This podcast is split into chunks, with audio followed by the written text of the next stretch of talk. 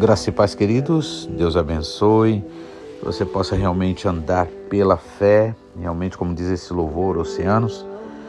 É, a voz do Senhor nos chama, né, para andarmos sobre essas águas, né? Essas águas, o mundo, na verdade, é como um mar, né? Cheios de insegurança, cheio de perigos, mas aquele que confia no Senhor, o Senhor o susterá. Amém? Por isso que nós somos chamados a viver pela fé, e a palavra diz que sem fé é impossível agradar ao Senhor. E esse é o objetivo do Senhor falar conosco todos os dias, nos fortalecer, para que nós possamos então é, sermos abençoados e o Senhor fazer né, o nome dele grande em nossas vidas. Amém? Eu gostaria de dar continuidade ao nosso Salmo 37, né? Na verdade, são 40 versículos. Ontem a gente leu até o 9 e vamos estar meditando, continuando meditar. Aqui, salmista Davi, na verdade, ele faz um convite né, aos seus ouvintes para que não se indigne por causa dos maus feitores, porque eles serão né? É, em breve eles serão é, definhados, né? Porque é, trabalham com mal, o próprio mal os né, é, trará problema para eles. Né? Antes ele nos chama a confiar no Senhor, agradar-se do Senhor, né? entregar o nosso caminho ao Senhor, porque é o Senhor quem faz realmente a Ele que ilumina-nos e Ele que nos abençoa, Ele que mostra que nós estamos nele e estando nele, né? É só bênção mesmo, né? Ele pede também para descansar no Senhor, esperando no Senhor, não se irritando por causa do homem mau que prospera, né? Ou seja, para de ficar olhando é, é, aquilo que não te faz bem, né? Para de ficar alimentando no coração é, sentimentos que na verdade não nascem do trono da graça, né? Mas vêm do trabalhar do inimigo, né? E deixa ir, abandona o furor, não te impacientes, porque com certeza isso acabará mal, né? E aí a gente leu até onde o 9, quando diz que os malfeitores serão exterminados, mas os que esperam no Senhor possuirão a terra, ou seja, herdarão, né, as bênçãos do Senhor. Na continuidade, versículo 10, mais um pouco de tempo e já não existirá o ímpio. Procurarás o seu lugar e não o acharás. Mas os mansos herdarão a terra e se deleitarão, ou seja, se alegrarão na abundância de paz. Amém? Então, parte desta paz já começa em a gente não dar ouvido, não dar alegria ao inimigo. Né? O inimigo quer que a gente fique embaraçado, olhando essas coisas, esses problemas, né? Mas é preciso entender que logo mais os, é, os inimigos eles serão né, desarraigados e mais um pouco de tempo já não existirá, procurarás o seu lugar e não o acharás. Mas os mansos herdarão a terra e se deleitarão na abundância de paz. Amém? Então o Senhor promete paz a todos aqueles que se voltam a Ele. Amém? Então, aí no 12 diz assim que o, o ímpio ele trama contra o justo e contra ele ringe os dentes, mas o Senhor se rirá dele, pois vê que está chegando, se aproximando o seu dia, né? Então, o ímpio está tão preocupado em prejudicar os outros, em se aproveitar dos outros, que esquece de olhar que ele está chegando perto do abismo, em outras palavras. O 14 diz assim: Os ímpios arrancam da espada e é, entesam o arco, né, distendem o arco para bater o pobre e necessitado, para matar os que trilham o caminho reto.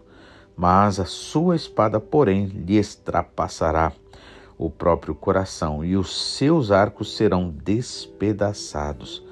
Ou seja, aí aquele mal que o inimigo, né, que é, quer trazer contra você, acaba se voltando para ele próprio.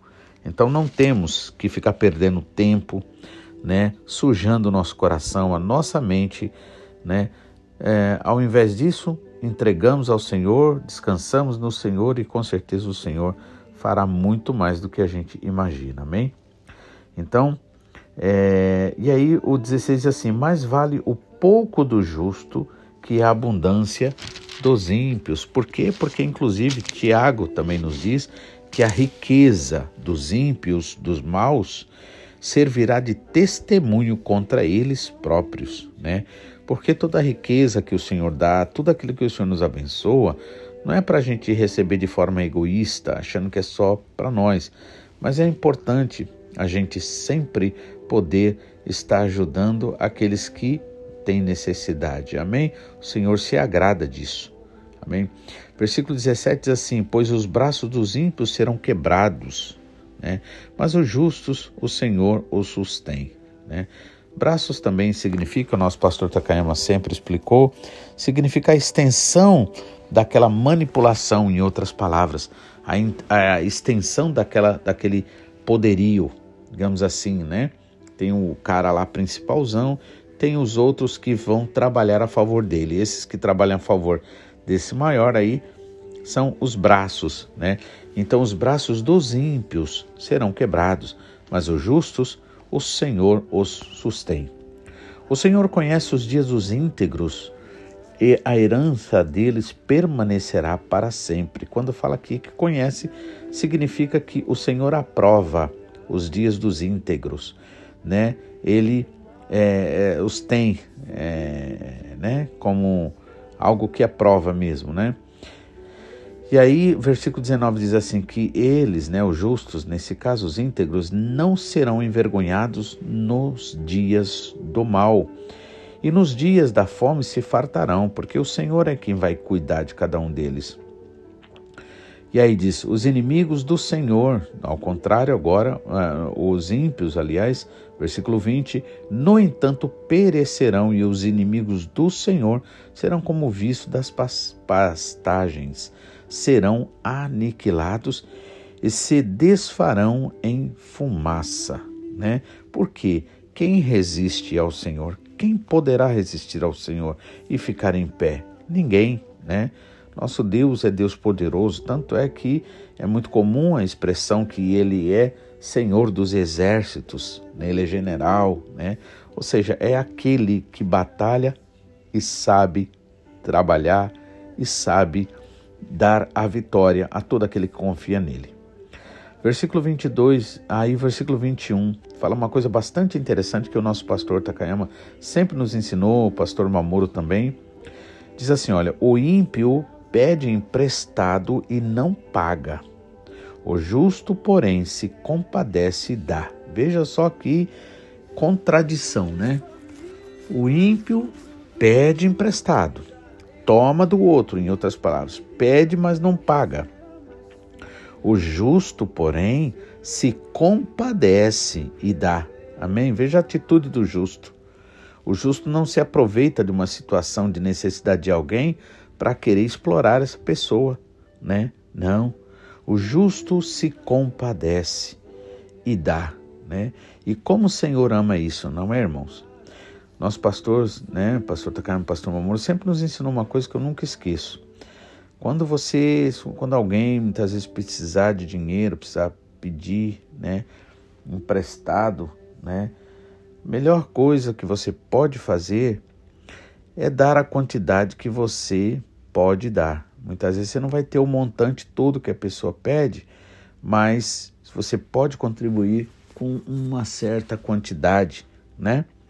Você vendo que realmente é uma pessoa séria, uma pessoa que realmente precisa, né?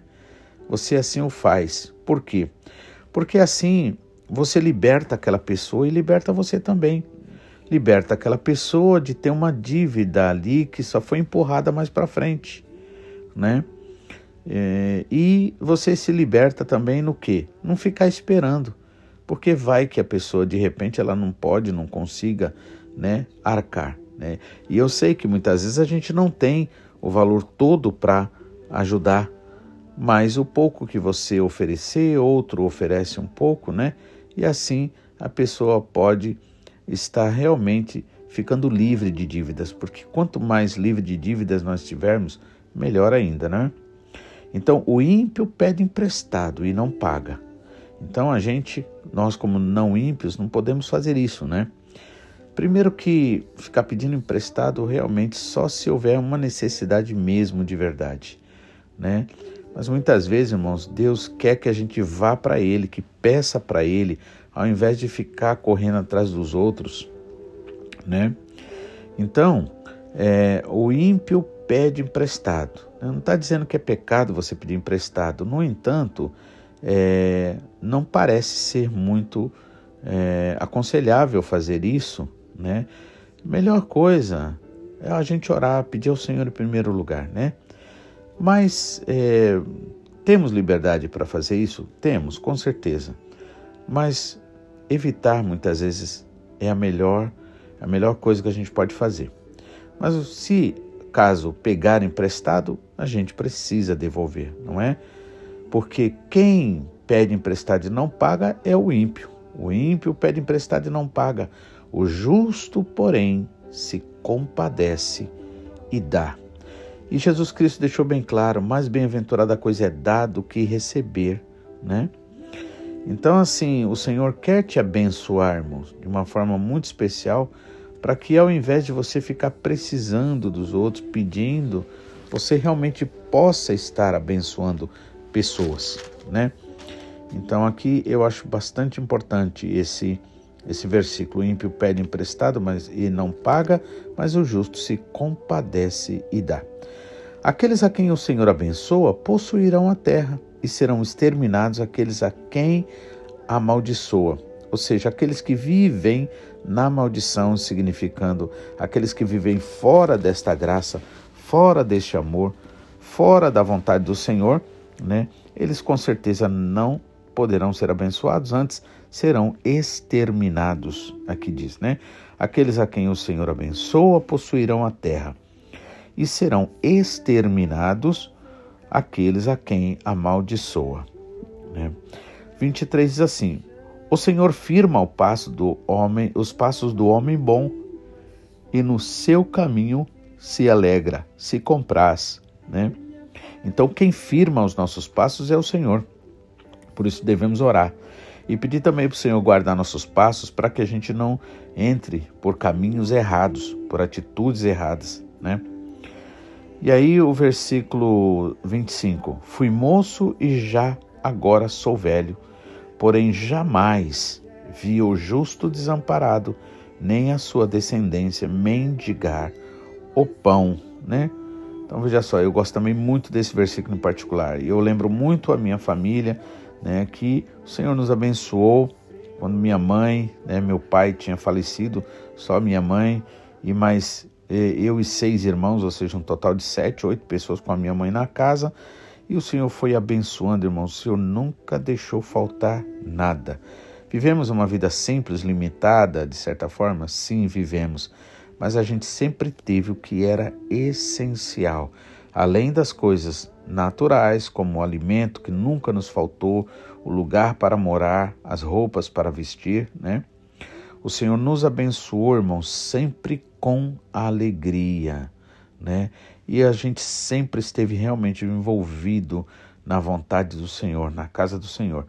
Então aqui diz, né, versículo 25: Fui moço e agora sou velho, mas nunca vi um justo desamparado nem a sua descendência mendigar o pão. O 26 agora. É sempre compassivo, né? Ou seja, o justo, aquele que vive de acordo com a vontade do Senhor, é sempre compassivo e empresta, e a sua descendência é, será uma bênção. E a gente vê isso mesmo, irmãos. Literalmente a gente vê isso, né? É, o 27 diz assim: Aparta-te do mal e faze o bem, e será perpétua a tua morada. Pois o Senhor ama a justiça e não desampara os seus santos. Serão preservados para sempre, mas a descendência dos ímpios será exterminada. Né? Veja que o Senhor realmente ele protege os seus, ele ama os seus, né? E aí, uh, versículo 29 diz assim: Os justos herdarão a terra e nela habitarão para sempre. A boca do justo profere a sabedoria e a sua língua fala o que é justo. No seu coração tem ele a lei de Deus. Veja por que, que o justo herdarão a terra e, e, e porque a boca do justo profere a sabedoria, porque tem a lei do Senhor, a lei do Espírito Santo dentro do seu coração, a vontade do Senhor, né? Aquilo que agrada ao Senhor. No coração tem ele a lei de, do seu Deus e os seus passos não vacilarão. O perverso espreita ao justo e procura tirar-lhe a vida, mas o Senhor não o deixará nas suas mãos, nem o condenará quando for julgado. Por isso, espera no Senhor, segue o seu caminho e ele te exaltará. Para possuíres a terra, presenciarás isso quando os ímpios forem, forem exterminados. Amém? Então, aqui o salmista nos pede: espera no Senhor, ou seja, coloca a tua esperança no Senhor, né? É, segue o teu caminho e ele, o Senhor, exaltará para possuíres a terra. Presenciarás isso quando os ímpios forem exterminados. Então o Senhor tem o tempo certo, tem o tempo determinado para fazer aquilo que é da vontade dele. Amém? Que Deus abençoe, que você possa realmente confiar no Senhor, você possa descansar no Senhor e assim ser um testemunho vivo de que a palavra do Senhor é verdadeira na tua vida, na tua boca. Amém? Deus abençoe. Amanhã finalizaremos então esse versículo, esse, esse salmo maravilhoso. Amém? Que Deus abençoe em nome de Jesus. Amém.